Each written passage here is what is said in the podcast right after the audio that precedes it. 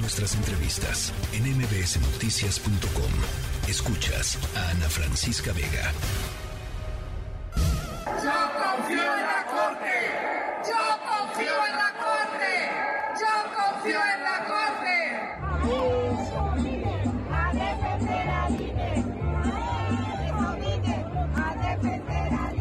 México. México. México.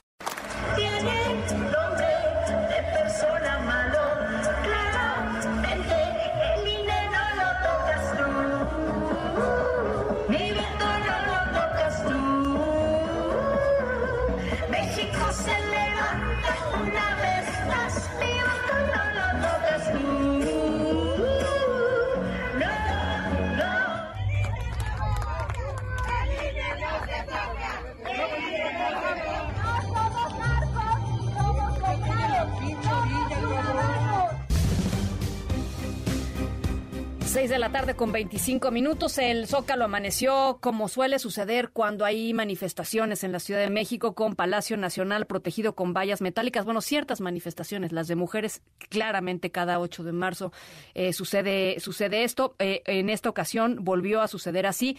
No estaba la bandera eh, enorme en el Zócalo capitalino, no estaba izada para recibir a la manifestación en defensa del INE y en donde se pidió en varias y diversas voces a la Suprema Corte de Justicia de la Nación que detenga el llamado Plan B del presidente López Obrador, eh, no nada más en el Zócalo, por supuesto, creo que uno de los temas importantes aquí eh, son más de 122 ciudades en México y en el mundo. Y a, a mí me llamó la atención en algunos lugares, algunas ciudades mexicanas, en donde realmente no es muy común ver a la gente eh, manifestarse. Creo que fue, eh, pues esto, muy saludable, ve- verlos salir, verlos manifestarse eh, alrededor, digamos, de la idea de la defensa de su voto. En la línea telefónica, Luis Carlos Ugalde, director general de Integralia Consultores. Me da gusto platicar contigo, Luis Carlos, y pues que nos eh, comentes, que nos platiques un poquito tu impresión sobre lo que pasó ayer.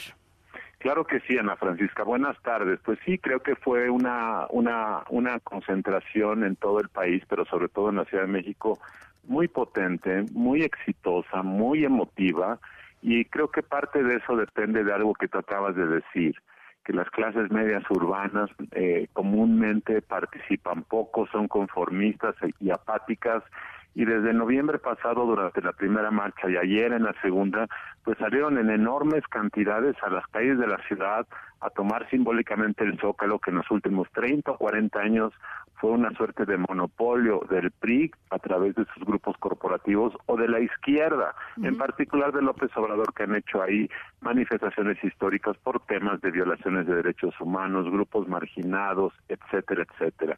Es la primera vez que un tipo de manifestación que reclama derechos políticos de tipo liberal, pesos y contrapesos, una democracia constitucional, salen a manifestarse.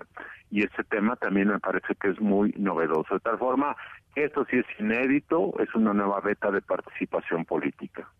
Ahora, eh, el, el reto inmenso, eh, Luis Carlos, será, eh, hace rato platicaba con, con Ezra eh, y nos decía, nos contaba una anécdota de Cuauhtémoc Cárdenas cuando estaba en campaña electoral, que salió al balcón del Hotel Majestic, vio el zócalo re- retacado de personas, eh, volteó con la gente con la que estaba y les decía, ¿y ahora qué hacemos con esto? Y creo que me pareció una, muy buena anécdota y me parece que seguramente debe ser una de las preguntas que debe estar rondando la cabeza a muchísimas personas y, y, y la respuesta que se le dé pues va a ser crucial para el 2024. ¿no? Sí, creo yo que eh, la, el cauce natural de lo que ayer vimos es evidentemente la elección presidencial de 2024. ¿Por qué? Porque la demanda de este de estos miles y cientos de miles de personas que ayer marchamos es reivindicar el poder del voto, eh, cuidar el sistema electoral, reclamar que se repongan los pesos y contrapesos.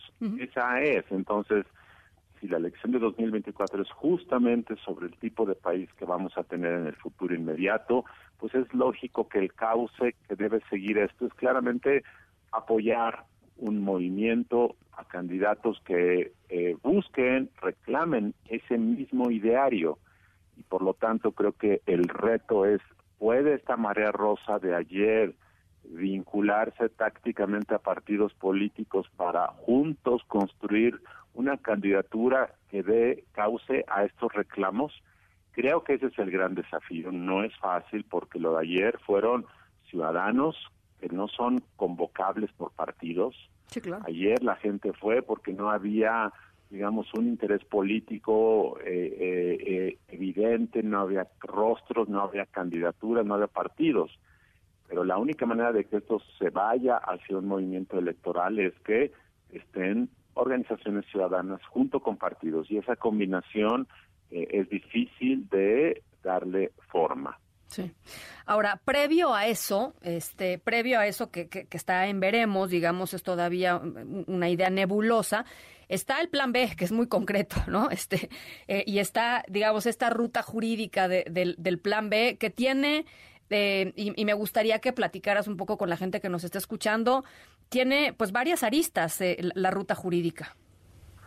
Sí, la ruta jurídica del plan B tiene dos fases. La fase A que ya ocurrió, porque la fase A del plan B se publicó en diciembre, entonces ya hay muchos recursos que se han presentado, de hecho ya se emitió una suspensión parcial al plan B, primera parte, eh, respecto a las elecciones del Estado de México de Coahuila, pero digamos, eso no es muy relevante en términos de lo fundamental está en lo que se va a publicar esta semana, según dijo Ignacio Mier, el coordinador de los diputados de Morena, se va a publicar mañana.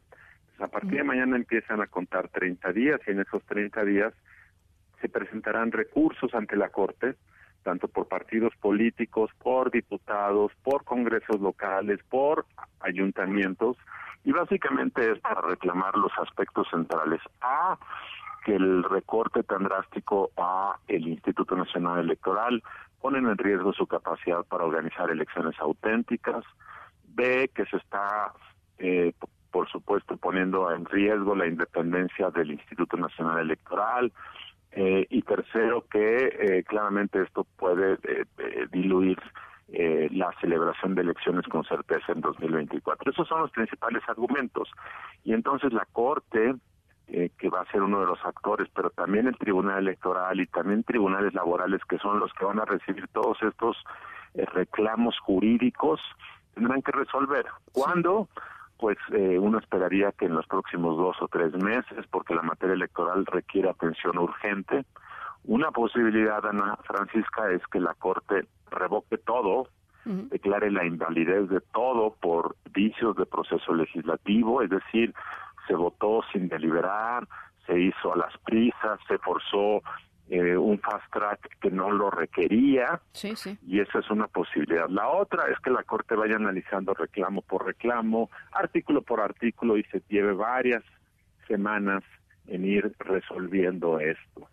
Este, la otra es que el Tribunal Electoral también desaplique algunos artículos que violan ciertas disposiciones, en fin, no sabemos cómo va a ser, son muchos tiros jurídicos que van a ir resolviéndose y eso genera mucha incertidumbre. Creo que lo ideal sería claramente para quienes creemos que el plan B es muy destructivo y muy tóxico, que la Corte lo invalide porque la forma como esto se aprobó, sin discusión, sin deliberación, sin parlamento abierto, claramente lo que ha generado es que nadie sabe exactamente las implicaciones porque nadie se tomó el tiempo para hacerlo. Ahora el INE y, e instituciones académicas están explicando con detalle todas sus derivaciones, que son muchas y muy preocupantes. Entonces, eso sería lo ideal. Y el segundo escenario ideal sería que dijera la Corte, suspendo su aplicación hasta que pase la elección de 2024 y entonces nos sentamos a ver esto con calma. Esa sería la segunda mejor solución, creo yo. Ahora, los, eh, los ataques, yo sé que estuviste muy vocal al respecto en, redes sociales diciendo, a ver, lo que diga el presidente López Obrador no es que sea irrelevante, pues, pero no es lo importante, tampoco es lo importante lo que diga eh, eh, Morena y, las, digamos, los detractores de esta, de esta movilización ciudadana, todo el tema de la asociación entre Genaro García Luna y, los, y, las, y las personas manifestantes, en fin, la, la narrativa oficial o oficialista en torno a la, a la manifestación, pero sí sí, me parece importante, eh, pues simplemente contrastarlo, eh, Luis Carlos, con lo que viviste tú y con lo que vivieron eh, miles de personas en México y en, y en el país, que es básicamente una, una marcha pues de ciudadanos. A ver, yo, yo te voy a decir, y muchos de quienes nos escuchan estuvieron ayer ahí. quienes íbamos ayer ahí, yo no soy panista, ni a mí me importa el destino de García Luna, al contrario, si es culpable, qué bueno que lo metan a la cárcel. A mí no me importa Felipe Calderón y creo incluso que Felipe Calderón debe dar una explicación de lo que ocurrió porque o lo engañaron o él nos engañó, pero esto de que haya tenido un secretario de Seguridad Pública que eh, tuvo muchos eh, tratos con el crimen organizado, pues es preocupante, ya sea que no sabía o ya sea que sabía y se cayó. Pero no ha dado una explicación, se ha hecho pato. Entonces, a mí no me importa Calderón, García Luna, la, quienes estábamos ayer en esa marcha, la mayor parte de la gente no tiene intereses políticos, eh, de tal forma que me parece ofensivo, me parece caricaturesco, me parece degradante que el presidente diga que ayer marchamos para defender a la oligarquía, que ayer marchamos a favor de la corrupción, verdaderamente es una ofensa eh, que diga esto, pero lo dice porque no le importa el voto de quienes estábamos ayer, no nos no le importa nuestra opinión y porque lo que quiere simplemente es mantener cohesionado a su base. Entonces, a quien le está hablando es a su base, le está dando justificación a su base para que en su mente digan, ah, todos estos que marcharon son unos corruptos, entonces no importa. Entonces, me parece que es muy muy mala señal del estado de salud de una democracia polarizada el tema este tipo de eh, comentarios. Dijo hoy el presidente que el, la elección de 2024 era entre oligarquía y transformación. Es una caricatura de la realidad. Eh, Ignacio Mier, el coordinador de Morena, salió en la tarde a decir una serie de barbaridades también.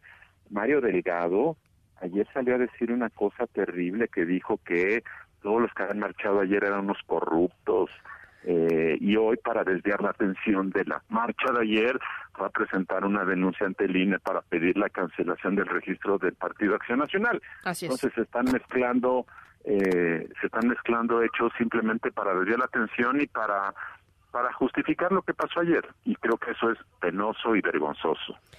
Eh, sumo sumo a los calificativos a Adán Augusto em, López que dijo les dijo trasnochados a los a los que marcharon, ¿no?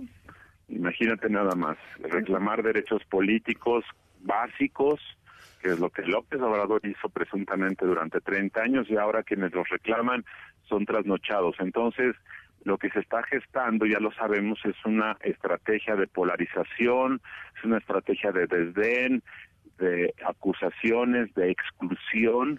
Eh, eso me parece eh, muy muy grave. Por eso es que ayer escribía en un tuit que puse que me parece que, que, prestar demasiada atención a este discurso es fortalecerlo. Por eso creo que anímicamente lo más saludable y creativo es eh, ser indiferente a eso, porque es la repetición constante de lo mismo. En todos los temas es lo mismo.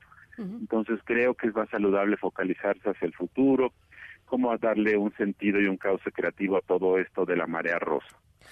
Bueno, pues ahí está. Nos interesaba mucho tu punto de vista, tu perspectiva, Luis Carlos Ugale. Te mando un abrazo como siempre. Gracias. Gracias, Ana Francisca. Buenas tardes. La tercera de MBS Noticias.